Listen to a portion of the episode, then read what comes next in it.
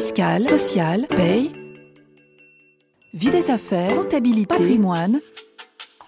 RF Play, la chaîne de la revue fiduciaire de l'information à la formation. Zoom sur, zoom sur.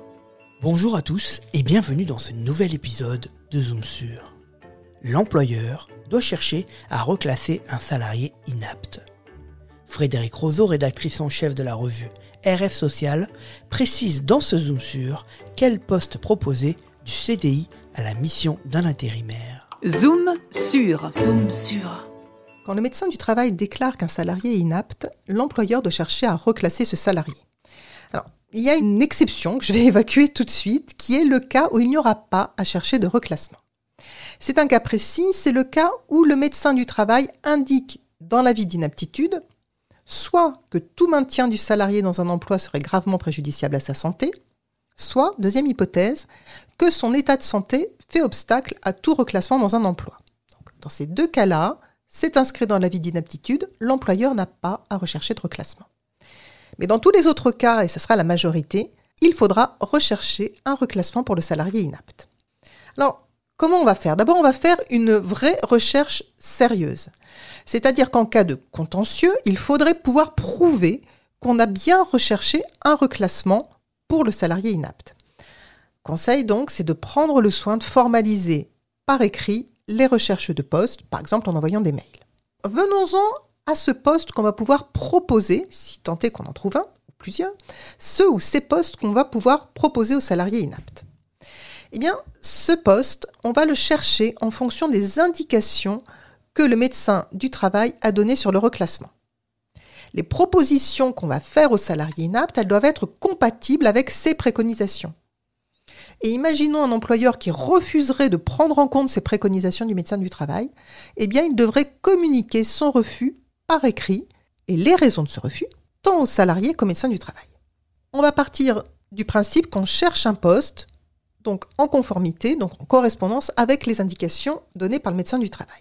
Ce poste, on va le rechercher dans l'entreprise, mais aussi dans tous les établissements, voire lorsqu'on fait partie d'un groupe, dans toutes les entreprises du groupe.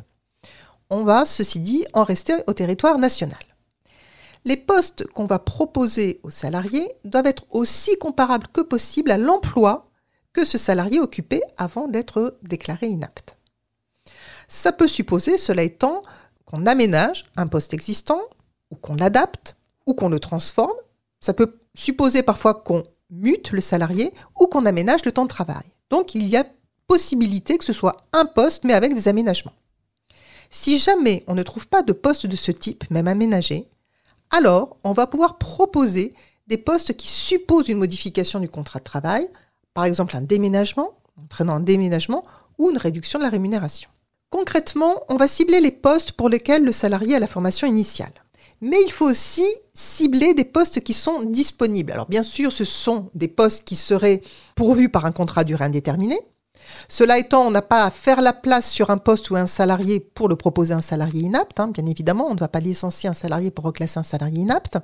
Donc, on va proposer des postes qui sont disponibles, soit en CDI, soit en CDD. Ça a été admis par la Cour de cassation.